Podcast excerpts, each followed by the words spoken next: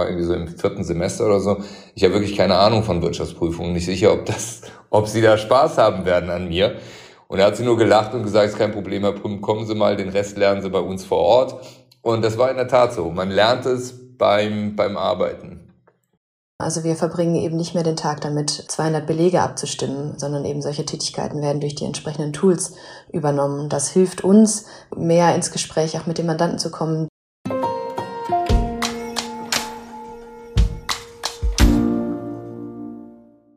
Hi und herzlich willkommen zu einer neuen Folge von Versprochen. Mein Name ist Hanna und als Host dieses Podcasts treffe ich auf spannende Persönlichkeiten. Sie teilen nicht nur ihre persönlichen Geschichten, sondern auch Themen, die sie derzeit bewegen. Ganz ehrlich und offen mit euch und mir. Versprochen. Johanna, du bist Senior Managerin im Bereich Audit Industrial Services und Dietmar, du bist Assurance Lead und Mitglied der Geschäftsführung von PwC Deutschland. Erstmal herzlich willkommen im Podcast. Was denken denn eigentlich eure Familienmitglieder, was ihr bei PwC macht? Also meine Familie kann mit PwC durchaus was anfangen, vor allem weil mein Onkel und seit äh, kurzem auch mein kleiner Bruder tatsächlich bei PwC tätig sind, ähm, wenn auch in einem ganz anderen Bereich. Ähm, was es dann konkret heißt, als Wirtschaftsprüferin tätig zu sein, ich glaube, das wissen Sie nicht so richtig.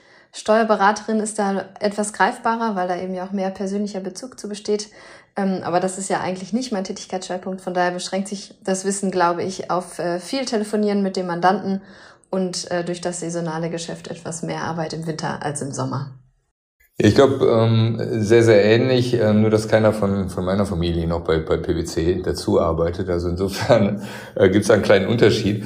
Aber ähm, erstmal, ja, Sie fangen mal mit PwC an, sind auch, auch tatsächlich stolz immer auf mich gewesen, dass ich, dass ich bei PwC war. Ähm, aber ich glaube wirklich, was damit anfangen, was da hinter einer Wirtschaftsprüfung oder der Wirtschaftsprüfung steht, ich glaube, das war immer ein schwieriges äh, Thema. Ich habe es meiner Mutter, ich gefühlt zehnmal erklärt und es war, es war immer wieder mehr oder weniger ein Start von vorne, was aber nichts mit meiner Mutter wahrscheinlich zu tun hat, sondern mit der Art und Weise, wie ich es erklärt habe. Ähm, mittlerweile gelingt es mir sehr viel besser und ähm, insofern können sich die, die meisten der Familie ganz gut was darunter vorstellen. Ansonsten, Johanna, wie bei dir, äh, meine, meine Kids oder unsere Kids ähm, haben auch immer nur gesagt, aha, alles klar, telefonieren, äh, unterwegs sein und in Meetings ähm, äh, und insofern ähnliches, ähnliche Wahrnehmung dann äh, bei meinen, bei meinen näheren Verwandten. Sehr schön, vielen Dank. Äh, was würdet ihr denn sagen, was macht ihr wirklich bei PwC? In meinem Fall ist es ja tatsächlich so, du hast es ja gerade eben schon gesagt, dass ich jetzt nach ähm, äh, vielen Jahren dann auch tatsächlich in der Geschäftsführung bei, bei PwC sein darf. Ähm, macht einen Heidenspaß, ist aber tatsächlich auch an der Stelle etwas, was unheimlich viele Themen mit sich bringt. Genauso wie unsere Mandanten sich ähm, an der Stelle gerade im Wandel befinden, in der Transformation, ist das, ist das Gleiche für uns ja auch der Fall.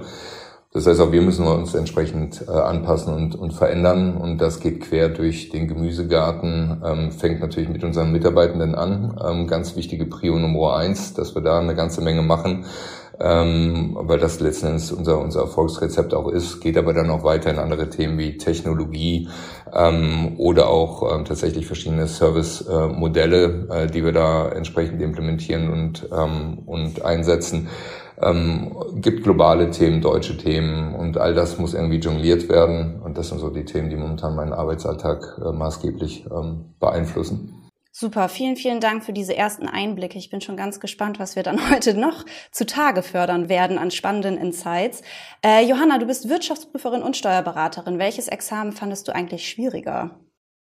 Das ist eine ziemlich fiese Frage, weil ich glaube, auf die Frage gibt es keine gute Antwort. Ähm, ich glaube, beide Examen haben ihre Herausforderungen, ähm, ganz unterschiedliche Schwerpunkte.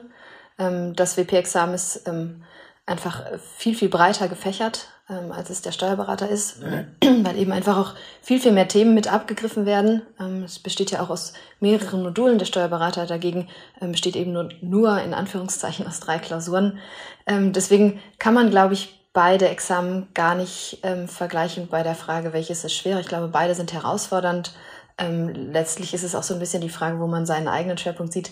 Ich habe eher durch Zufall auch beide Examen gemacht. Ich bin jetzt eher als Wirtschaftsprüferin als als Steuerberaterin tätig. Vielen Dank für diese sehr diplomatische Antwort. Ihr habt auf jeden Fall meinen größten Respekt. Ich habe hier schon mit einigen WirtschaftsprüferInnen und SteuerberaterInnen ge gesprochen und weiß, dass diese Examen sehr, sehr schwierig sind, aber wie man ja sieht, trotzdem machbar sind. Dietmar, du bist neben deiner Rolle in der Geschäftsführung von PwC ebenfalls ursprünglich Wirtschaftsprüfer und Steuerberater. Bei dir sind deine Examina, ohne dir jetzt zu nahe treten zu wollen, aber schon ein bisschen länger her. Äh, könnt ihr bei euch im Team Unterschiede im Mindset der verschiedenen Generationen an WirtschaftsprüferInnen feststellen? Ja, danke, sehr charmant, dass du mich daran erinnerst, dass das bei Klar. mir schon ein paar Jahre, paar Jahre oder Jahrzehnte her ist. Äh, äh, sehr, sehr nett von dir. You make my day.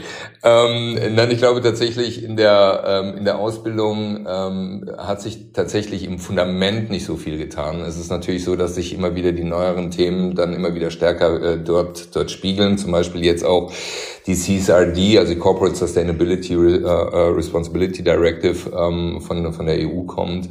Ähm, das ist ein Thema, was gerade überlegt wird, wie man das in die Ausbildung der Wirtschaftsprüfer auch mit integriert, ähm, also nach vorne gerichtet. Ähm, und so hat sich das über die ganzen Jahre natürlich immer wieder an den neuen Themen auch orientiert und ausgerichtet, so dass es natürlich in der in, die, in dieser Auffächerung schon Unterschiede gibt. Aber die Basis, das grundlegende Fundament, wie ich da vorgehe und ähm, äh, welche Themen da maßgeblich sind, äh, die haben sich im Endeffekt über all die Jahre und Jahrzehnte, muss man sagen, nicht geändert.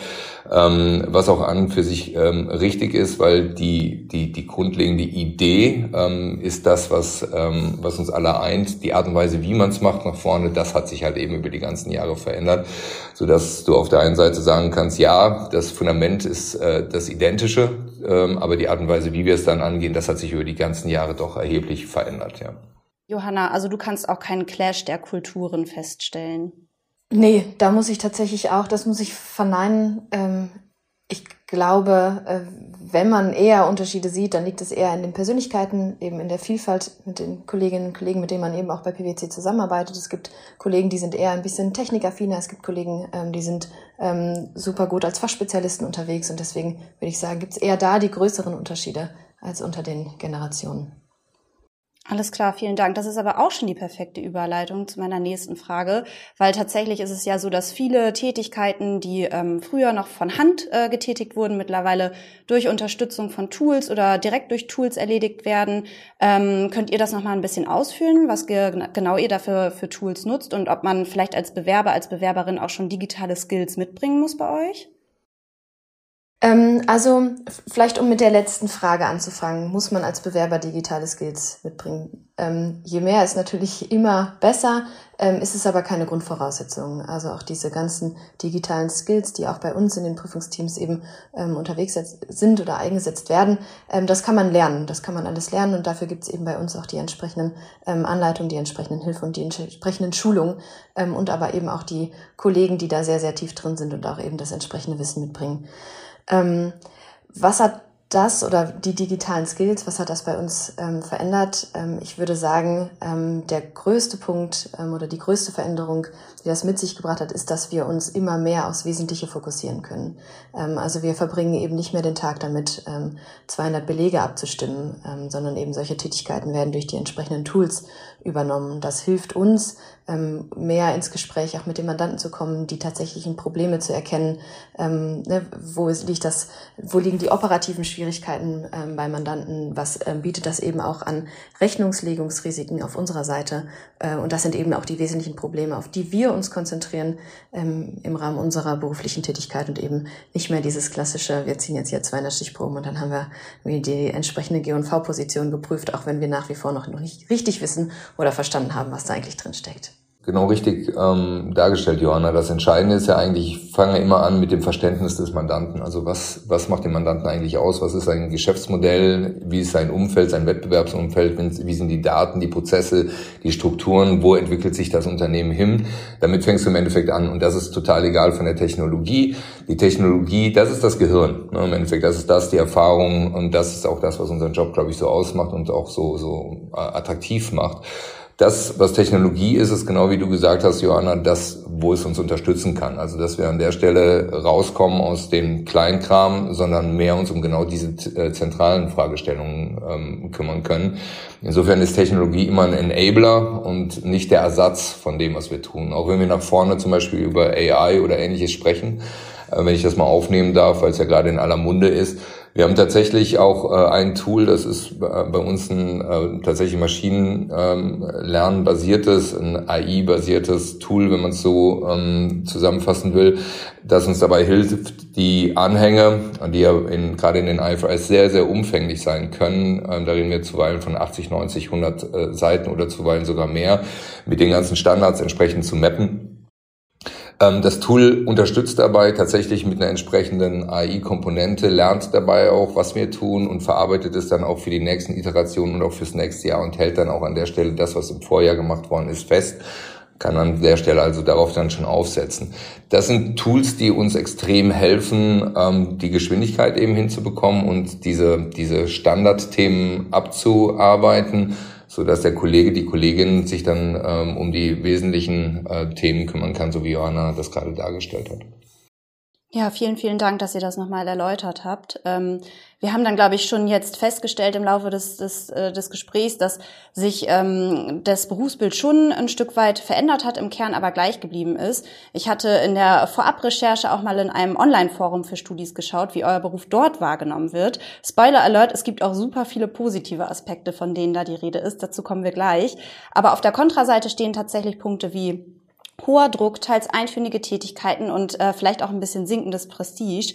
Was würdet ihr denn einem Studi, ähm, der oder die das im Kopf hat, dieses Bild, antworten, entgegnen, eurer Erfahrung nach?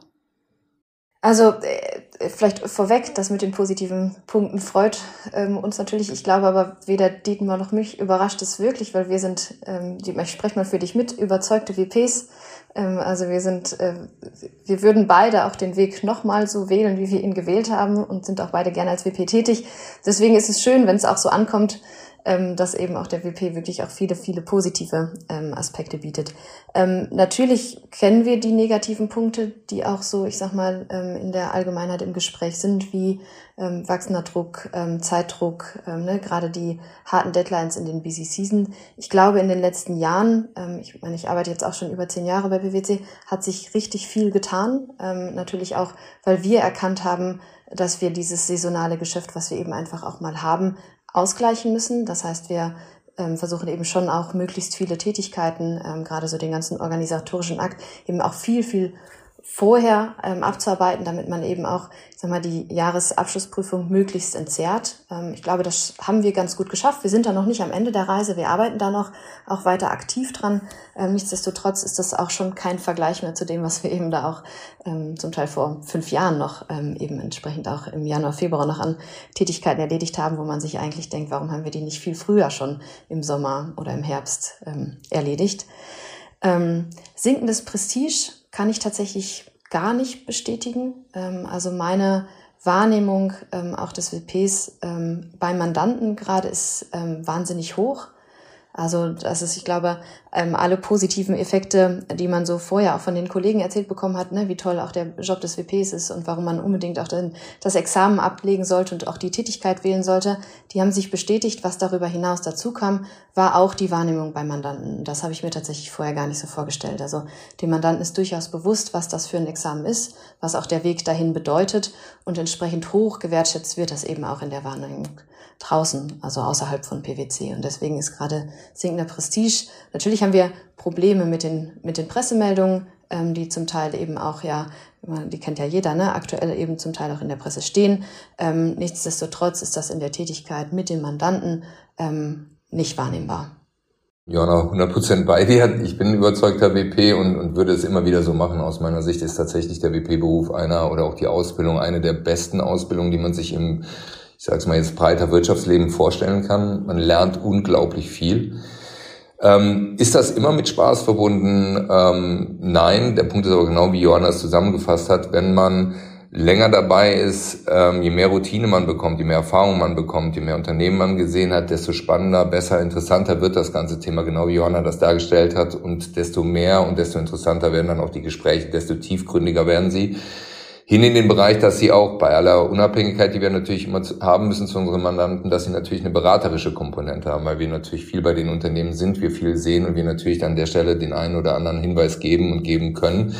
Ähm, und gerade in der, den Zeiten, in denen wir jetzt sind, wo viel Transformation stattfindet, ähm, gibt es unheimlich viel ähm, Unsicherheit. Und vor dem Hintergrund ist das, was Johanna sagt, vollkommen richtig. Wir sind da schon ein gutes Element für die Stabilisierung und um diese Sicherheit eben dann auch entsprechend geben zu können.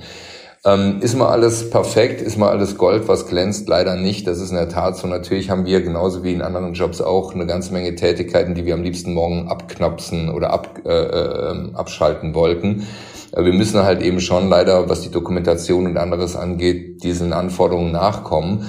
Die sind so immer ein bisschen das, ehrlich gestanden, das Haar in der Suppe. Es ist das, was, ähm, was einen nervt, was einen stört. Das, das geht uns so, das geht jedem so. Ist aber wahrscheinlich in jedem, äh, in jedem Bereich so, dass man nicht immer nur Spaß hat, wenn man morgens ähm, startet. Aber wenn man es richtig angeht ähm, und das Ganze auch in die richtige Chronologie bekommt und, und auch ein bisschen dran bleibt an den Themen, soweit dann auch äh, weiterkommt, dass es dann wirklich Spaß macht, dann ist es einer der aus meiner Sicht erfüllendsten Berufe, die man, die man tatsächlich haben kann. Ähm, wenn ich vielleicht mal Parallele zum Snowboarding nehmen darf, ist auch so, die ersten drei, vier Tage sind schmerzhaft. Ski geht relativ gut, kann man direkt eigentlich dann im Schneeflug jeden Berg runterbekommen oder runterkommen. Beim Snowboarden, wenn man richtig ins Carven reinkommen will, da musst du auch erstmal die ersten Tage ähm, überstehen, kommst eine ganze Menge blaue Flecken ähm, und ab und zu haust dich auch aufs Steißbein. Ähm, aber wenn du es dann irgendwann geschafft hast und so richtig schön dich in den Hand legen kannst, um dann auch zu carven, ähm, dann macht es so richtig Spaß. Und so ähnlich sehe ich das ähm, beim äh, in der Wirtschaftsprüfung. Man braucht ein bisschen langen Atem oder man braucht einen etwas längeren Atem, aber dann wird so richtig ähm, schön und richtig spaßig hinten raus. Ja, danke Dietmar für diesen äh, teils überraschenden Vergleich mit dem Thema Snowboarding, aber ist bei mir auf jeden Fall angekommen und danke auch, dass ihr so offen hier berichtet und äh, mit Vorurteilen aufräumt.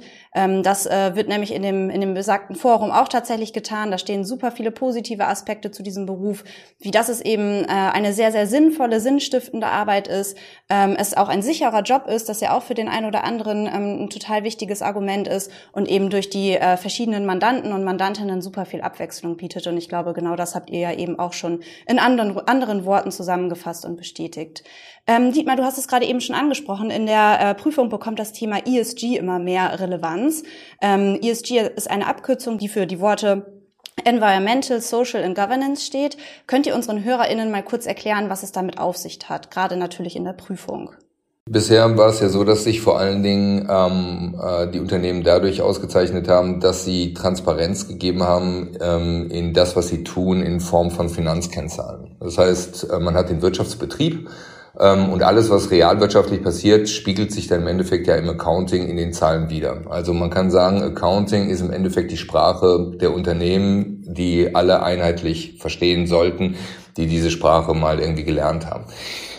Kann man sehen, wenn man an die in, in der Börse entsprechend ähm, sich anschauen möchte, welche Unternehmen man ähm, äh, in welche Unternehmen man investieren will, schaut man sich die Bilanzen, die Abschlüsse an, ähm, die Lageberichte und macht sich ein entsprechendes Bild und auf Grundlage dessen kann man dann Entscheidungen treffen, ob man in Unternehmen investiert, ob man nicht investiert, ob man Kredite vergibt oder nicht und so geht das dann entsprechend weiter auch in viele andere Stakeholder-Gruppen.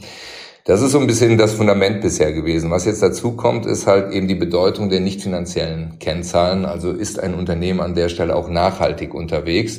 Nicht nur in Form des Geschäftsmodells, dass ein Geschäftsmodell nachhaltig erfolgreich ist in der wirtschaftlichen Logik, sondern auch nachhaltig im Sinne einer einer, einer Umweltlogik, ähm, wobei, wie du richtigerweise gesagt hast, Umwelt definiert wird als ähm, E, S und G, ähm, und nicht nur rein alleine im Kontext mit, mit CO2-Emissionen. Und das Ganze wurde dann von der EU aufgenommen, wurde dann übersetzt entsprechend in entsprechende äh, Regulierung und in Anforderungen an Unternehmen. Das heißt, Unternehmen waren bisher, so sie nicht börsengelistet waren, eigentlich nicht davon sonderlich betroffen. Börsengelistete mussten in der Vergangenheit schon immer was äh, dazu schreiben. Das wird nach vorne nur noch mal sehr, sehr viel ähm, breiter aufgesetzt, tiefer aufgesetzt, wird sehr viel mehr Unternehmen äh, betreffen. Wir reden in Deutschland alleine von ca. 15.000 Unternehmen beziehungsweise Konzernen, die diese Berichterstattung äh, durchführen müssen. Und das geht dann rein eben in die ganzen Themen äh, Mitarbeiter, Umweltbelange, Sozialaspekte und, und, und. Ähm, und das Ganze, letzter Satz dann dazu, warum es die Wirtschaftsprüfung betrifft, ähm, muss natürlich auch qualitätsgesichert sein. Ansonsten kann ich im Endeffekt irgendwas erzählen ähm, und Greenwashing ist so ein Schlagwort. Es sieht nach außen schick aus, aber es ist de facto nicht das drin, was man nach außen versucht zu präsentieren.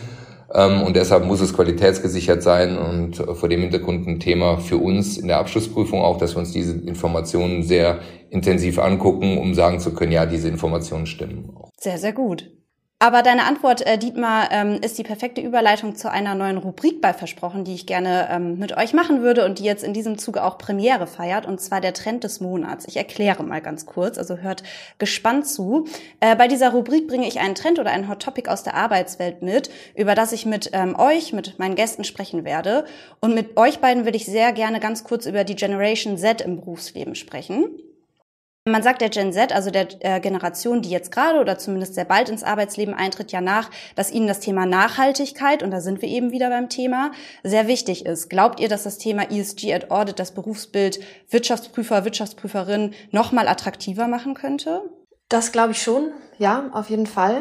Ähm, also ich habe tatsächlich in meinem ähm, persönlichen Kolleginnenkreis ähm, eine Werkstudentin dabei, die jetzt auch explizit den Wunsch geäußert hat, tatsächlich auch mal noch mal mehr in das Thema ESG abzutauchen, weil sie das eben jetzt auch ähm, in der Uni in den entsprechenden Vorlesungen hatte und eben auch gerne einfach mal sehen würde, was das in der Praxis heißt.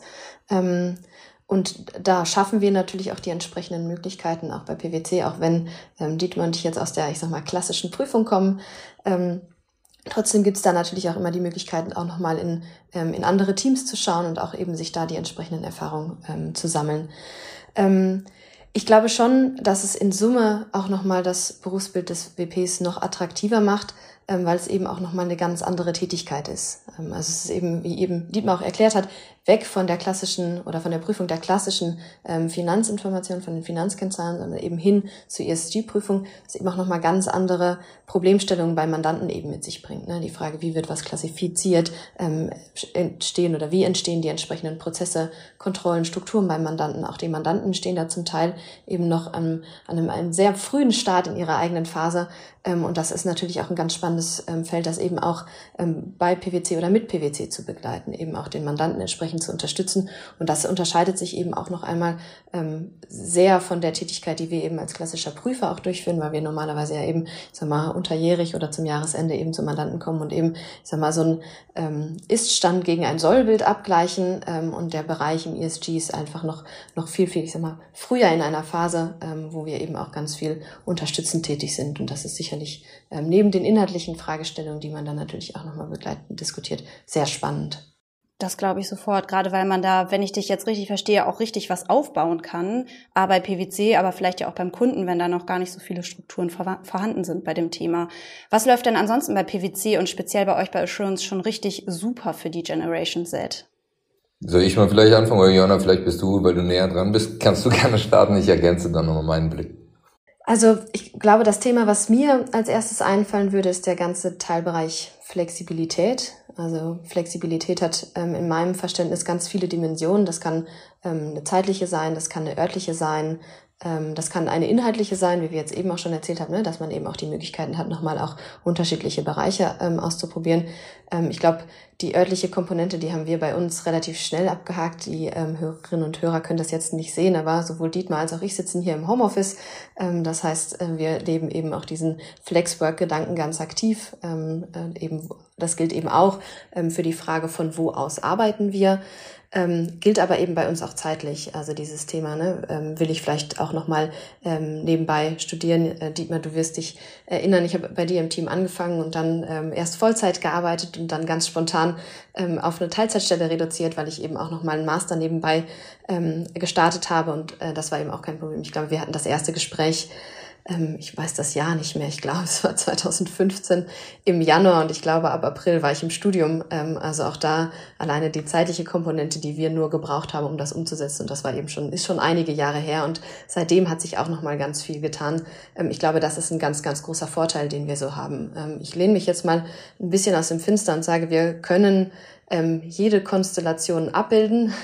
Ich glaube, die große Schwierigkeit besteht darin, dass man eben auch ähm, den Kolleginnen und Kollegen nur vor den Kopf gucken kann. Also ganz, ganz wichtig ist eben, dass die Kollegen da auch das Gespräch suchen und einfach sagen, ähm, ich habe folgendes Problem, Sie müssen ja noch gar nicht mit einer Lösung kommen, ne? ich habe vielleicht folgende Idee, ähm, wie können wir das irgendwie für mich gestalten? Also ich glaube, in meinem ähm, persönlichen Arbeitskreis habe ich bestimmt auf Anhieb könnte ich zehn unterschiedliche äh, Konstellationen aufzählen. Das fängt an von äh, Kollegen, die neben den Urlaubstagen einen festen freien Monat haben im Jahr, um da eben auch entsprechend Zeit mit der Familie verbringen zu können. Es gibt Kollegen, die eine Doppelrolle haben, weil sie eben auch in zwei Abteilungen oder in zwei Fachbereichen gerne aktiv sein soll, wollen. Ähm, genau, und ich kann im Prinzip so weitermachen. Ich habe eine Kollegin, ähm, die ist einen festen Tag auf jeden Fall immer zu Hause, weil sie, weil sie da den Nachbarshund ähm, sittet, das sogenannte cool. Dog-Sitting.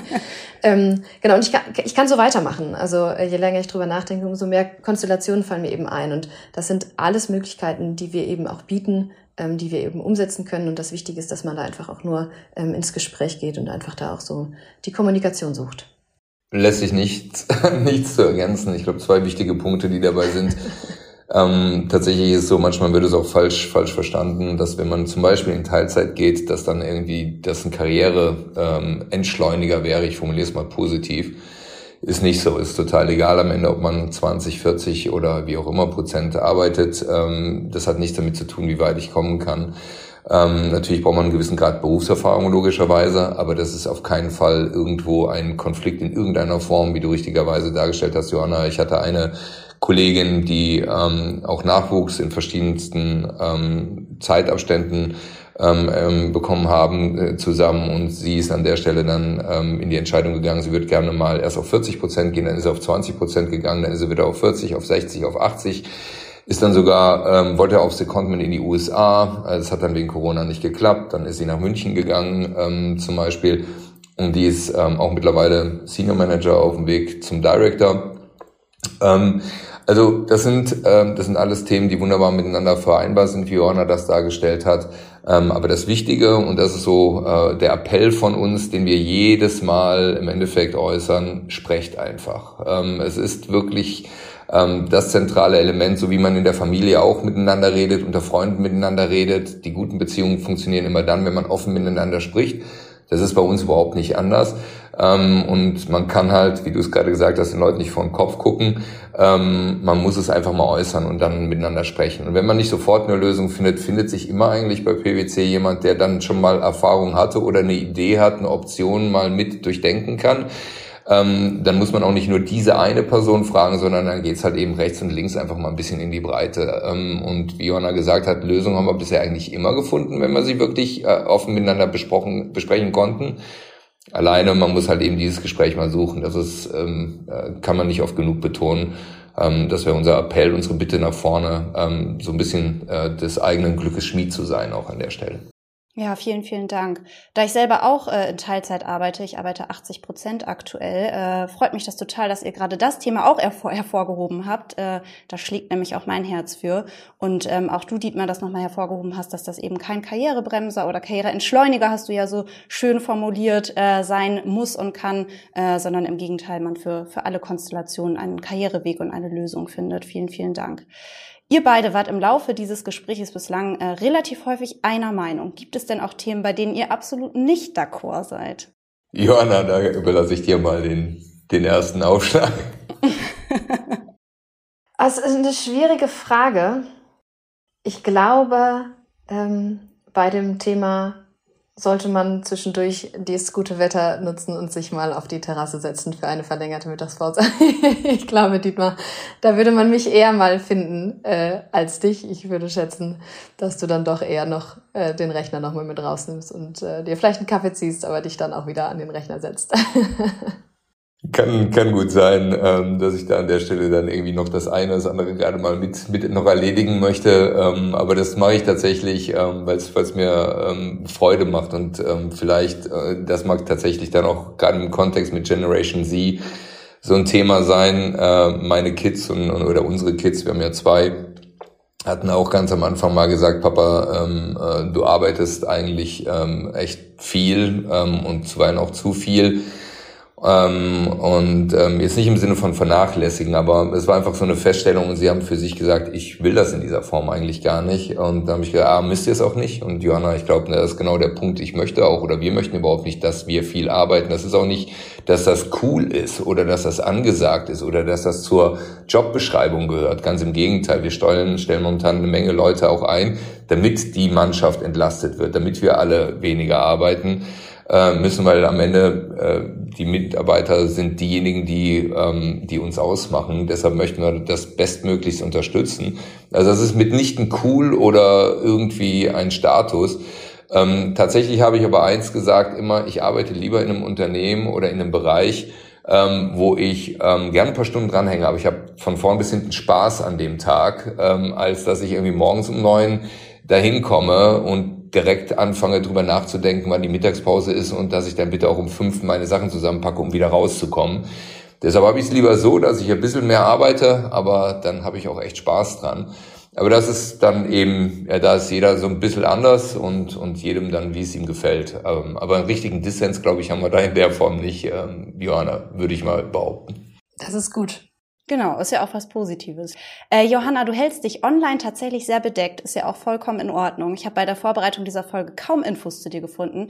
Doch ein Stichwort zu deinem Namen ähm, habe ich dann tatsächlich doch entdeckt, nämlich die PwC Turboschnecken. Klingelt da was? äh, ja, tatsächlich. ähm, ich vermute mal, das war der Teamname für den Metro-Marathon. Ähm, wir haben, Korrekt. Dietmar, du wirst dich erinnern, ich glaube, es war sogar noch äh, zu unseren Zeiten, da haben wir regelmäßig ein Team gestellt, mehrere Teams tatsächlich gestellt für den Metromarathon. Ähm, PwC hat da die Startgebühren ähm, übernommen und wir sind eben als äh, quasi PwC-Teams ähm, an den Start gegangen. Es war wirklich immer eine ganz nette Veranstaltung. Es gab tatsächlich auch mal Werbeshirts von PwC mit irgendeinem netten Spruch auf dem Rücken und man musste eben immer einen Teamnamen wählen, damit dann hinterher auch das Team zugeordnet werden konnte und äh, leider muss ich an der Stelle vermerken, die Zeit ausgewertet werden konnte. Und äh, genau, deswegen gibt's wahrscheinlich da die Zeitlisten irgendwo äh, im Internet vergraben. Tatsächlich. Die werde ich jetzt natürlich, die werde ich jetzt natürlich nicht veröffentlichen, die Zeiten. Ich das fand nur gut. den Namen einfach super süß und witzig und bin darüber gestolpert, dass es genau zehn Jahre her ist. Es war tatsächlich im Jahr 2013 und wollte dich einfach mal fragen, ob du damals gedacht hättest, dass du heute noch bei PwC bist. Ähm, tatsächlich nicht, aber nicht im Sinne von, ich war irgendwie auf dem Absprung, sondern ähm, einfach nur, weil ich der ähm, Überzeugung bin, dass man ähm, selbst für seinen Weg verantwortlich ist und man eben so lange äh, auf einer Strecke bleiben kann, solange sich das gut für einen anfühlt. Und wenn man eben irgendwann das Gefühl hat, es passt nicht mehr, ähm, dann muss man eben etwas verändern. Und ähm, so gehe ich auch heute noch daran, also dass ich eben sage, bin ich zufrieden mit dem, was ich tue. Das ist das, was Dietmar auch eben aufgegriffen hatte. Ne? Starte ich morgen gerne den Rechner, ist es okay, wenn es mal eine Stunde länger wird. Ne? Selbst wenn es irgendwie mal ein stressiger Call mit dem Mandanten ist, ist es, ist es auch okay, weil es eben einfach Teil der Tätigkeit ist, die mir in Summe Spaß macht. Ähm, und deswegen hatte ich jetzt nicht den, ähm, ich sag mal, den Zehn-Jahres-Plan, in zehn Jahren noch bei PwC zu sein. Ähm, aber es ist, fühlt sich nach wie vor gut an. Ich arbeite nach wie vor gerne ähm, für PwC und mit den ganzen Kollegen zusammen. Und deswegen bin ich nach wie vor hier und habe auch noch vor, ein paar Jahre hier zu bleiben. Das freut mich zu hören und Dietmar bestimmt auch. Absolut. Dietmar, du bist ja schon sehr lange bei uns. Gibt es denn trotzdem den einen Moment oder die eine Phase bei PwC, die für dich eine ganz besondere Bedeutung hat? Ach, da gab es verschiedene, verschiedene Punkte. Manchmal ist es tatsächlich so, dass wenn man zurückkommt, guckt, äh, so die Kleinigkeiten sind, die, die ähm, tatsächlich irgendwo einem haften bleiben. Irgendwie der Satz eines, eines Vorgesetzten, eines Managers, aber im Positiven meistens, äh, die einem dann irgendwie was, was geöffnet hat. Ähm, manchmal sind es aber auch tatsächlich ähm, äh, andere Themen, die einen ähm, in, in so eine gewisse Richtung gesch geschoben haben. Also bei mir äh, gibt es, glaube ich, zwei Elemente, die für mich echt prägend waren. Das eine war, tatsächlich vor der äh, Wirtschaftsprüfung, weil, wie ich immer so schön sage, keiner von uns geht an die Uni ähm, und möchte Wirtschaftsprüfer werden. Also die wenigsten von uns. Also so, und ähm, wir sind meistens tatsächlich so ein bisschen Zufallsprodukte. Und ähm, bei mir war es tatsächlich so, dass als ich damals für ein Praktikum angeworben worden bin, ich dann bei der Sekretärin angerufen habe von dem zuständigen ähm, Partner und gesagt habe, hören Sie mal, das war irgendwie so im vierten Semester oder so, ich habe wirklich keine Ahnung von Wirtschaftsprüfungen, nicht sicher, ob das, ob Sie da Spaß haben werden an mir. Und er hat sie nur gelacht und gesagt, ist kein Problem, Herr Prüm, kommen Sie mal, den Rest lernen Sie bei uns vor Ort. Und das war in der Tat so. Man lernt es beim, beim Arbeiten. Man spürt erst beim Arbeiten, wie das eigentlich so funktioniert und bekommt dann, dann öffnet sich das Thema für einen. Ähm, und deshalb war das für mich ein ganz entscheidender Element, äh, äh, Moment, weil hätte die Assistentin damals gesagt, ähm, ja, dann bleiben Sie mal besser weg, dann wäre ich, ich weiß nicht, wo ich heute wäre, möglicherweise. Und der andere Punkt war äh, tatsächlich auch, auch meine Frau. Ähm, ja, ich hatte damals das Angebot gehabt, auf ein sehr großes Mandat zu gehen, was immer gut ist für natürlich auch äh, Weiterbildung, Ausbildung, Erfahrung ähm, und auch sicher Karriere. Und auf der anderen Seite damals in die USA zu gehen, nach New York in eine Gruppe, äh, damals unsere sogenannte Methodology Group, eher so theoretisch äh, an, angehaucht, was ich eigentlich so nicht unbedingt bin. Also ich bin eigentlich eher so der Praktiker und Pragmatiker. Ähm, und damals meinte meine Frau zu mir dann, ähm, äh, schwanger im, ich weiß nicht wie vielten Monat, ähm, lass es uns machen. Keine Ahnung, wie oft uns diese Möglichkeit noch ins äh, Haus schwebt. Und dann haben wir es gemacht. Und es waren zwei glorreiche, tolle Jahre, um ganz ehrlich zu sein, ähm, einfach weil die Zeit toll war und unsere Tochter ist drüben geboren. Und deshalb sind das so zwei ganz große Momente für mich, die äh, schon lebensbestimmt waren und manchmal nur aus so ganz kurzen Gesprächen äh, heraus resultiert sind. Also das sind die zwei, die ich rausgreifen würde, Hanna. Cool, vielen Dank. Und äh, klasse, dass ihr da auch privat zu zweit an einem Strang gezogen habt, sodass ihr das äh, zusammen umsetzen konntet. Ich glaube, äh, es war auf jeden Fall die Sache wert. Ähm, du hast ja als Mitglied der Geschäftsführung ähm, sehr viel, wenn man so will, Macht, auf jeden Fall Einfluss bei PwC. Welche drei Dinge würdest du denn gerne auf Knopfdruck ändern, wenn dir das möglich wäre? Erstmal Macht weiß ich gar nicht so unbedingt. Also ich möchte ganz gerne, ich sehe mich schon irgendwie als, als so Primus inter pares, als, als Teamplayer und ähm, alleine ist man echt begrenzt in seinem Wissen, erst recht in der heutigen Zeit. Und wenn irgendwer so arrogant und boniert ist, zu meinen, er alleine könne die Welt retten, dann be my guest. Das ist aber sicherlich nicht, nicht unser Ansatz. Also vor dem Hintergrund, Johanna weiß Dinge, die ich nicht weiß und deshalb werde ich Johanna fragen, wenn ich das benötige. Und umgekehrt weiß ich Dinge, kann Johanna helfen, wenn sie was bewegen will, ähm, weil ich da wieder Möglichkeiten habe oder Wissen habe. Und ich glaube, das ist erstmal total wichtig äh, an der Stelle, ähm, weil es ein ganz zentrales Element ist, wie wir, wie wir da ticken. Der ähm, das, das Zentralste, was ich am liebsten ändern würde, du hast gesagt drei. Mir würde schon mal, ähm, mir würden zwei Dinge tatsächlich erstmal reichen. Der erste Punkt ist, wir haben es eben mal angesprochen, ähm, ist nicht mal alles Gold, was glänzt. Und das, was manchmal am meisten nervt, ist tatsächlich, ähm, wenn wir dokumentieren müssen äh, an vielen Stellen, äh, wie bekloppt.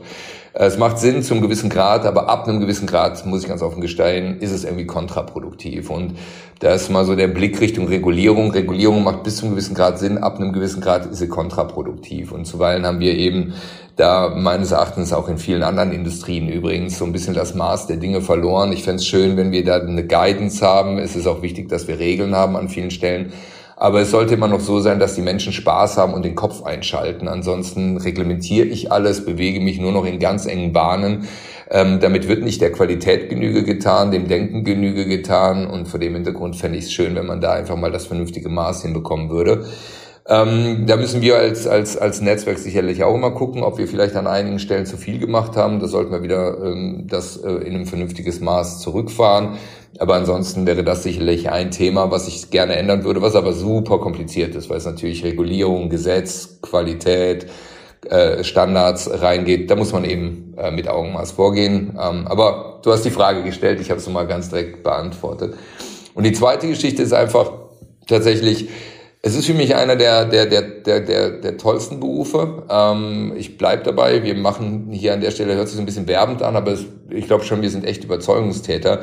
Und mein einziger Wunsch wäre an der Stelle, dass, dass man einfach diesem Job mal eine Chance gibt, dann als Mitarbeitender, ja, es hört sich vielleicht manchmal gut an, International Business Management zu machen. Aber dieses Thema Accounting und Auditing hat unglaubliche Stärke und unglaubliche Muskelkraft. Ähm, man muss sich aber des Themas eben tatsächlich mal nähern und, und öffnen. Und jeder, der zuhört, ähm, wäre meine, eine, meine einzige Bitte, einfach mal das sich anzugucken, sich mal dem Thema ein bisschen zu nähern das wäre im Endeffekt mein zweiter großer Wunsch. Ansonsten bin ich nahezu wunschlos glücklich. Sehr schön. Ist ja auch mal schön. Aber das sind ja auch äh, zwei sehr, sehr große Wünsche. Von daher lasse ich das mal so gelten. Johanna, hast du de aus deiner Perspektive als Senior Managerin da noch was hinzuzufügen? Gibt es etwas, was du gerne auf Knopfdruck ändern wollen würdest? Ich glaube, den Teilbereich, Dietmar, den du auch angesprochen hast, den ganzen Teilbereich Regulierung und eben auch das, was es dann so an Auswüssen in unsere tägliche Arbeit hat, ähm, das macht es zum Teil anstrengend, eben auch die tägliche Arbeit ähm, und vor allen Dingen, wenn man dann so ein bisschen auch, ich sag mal, das große Ganze aus den Augen verliert und sich so ein bisschen in klein-klein verliert, einfach weil man es machen muss, ähm, das wäre auf jeden Fall also auch ein ganz zentrales Thema, was ich glaube, ganz viele Kolleginnen und Kollegen bewegt ähm, und wo natürlich wir uns freuen, wenn der Dietmar sich dafür stark macht und sich dafür einsetzt und natürlich auch hoffen, dass er da möglichst viel Erfolg hat, ähm, weil wir davon auch einfach profitieren. Das wäre euch zu wünschen, genau. Es hat mich sehr gefreut, heute in der Konstellation mit euch beiden zu sprechen. Die Zeit ist mal wieder wie im Fluge vergangen. Ich hoffe, das ging euch genauso. Äh, wir sind tatsächlich schon am Ende der Folge angekommen und wie immer bei Versprochen gehört das Schlusswort euch. Ich weiß nicht, wer von beiden anfangen möchte. Äh, macht das gerne unter euch aus. Äh, ich glaube, Johanna startet. Das mache ich gern. Ähm, ja, Hanna, erstmal ganz herzlichen Dank für die Einladung. Ich war ähm, super gerne hier. Ich würde gerne ähm, das Letzte, was Dietmar gesagt hat, ähm, aufgreifen. Und zwar die Frage, ähm, muss man schon ähm, WP äh, Prinzip, im Prinzip sein, ähm, um einer zu werden. Und das ist nicht so. Ich glaube, es gibt niemanden, der schon im Kindergarten gesagt hat, ich werde irgendwann mal WP, wenn ich groß bin.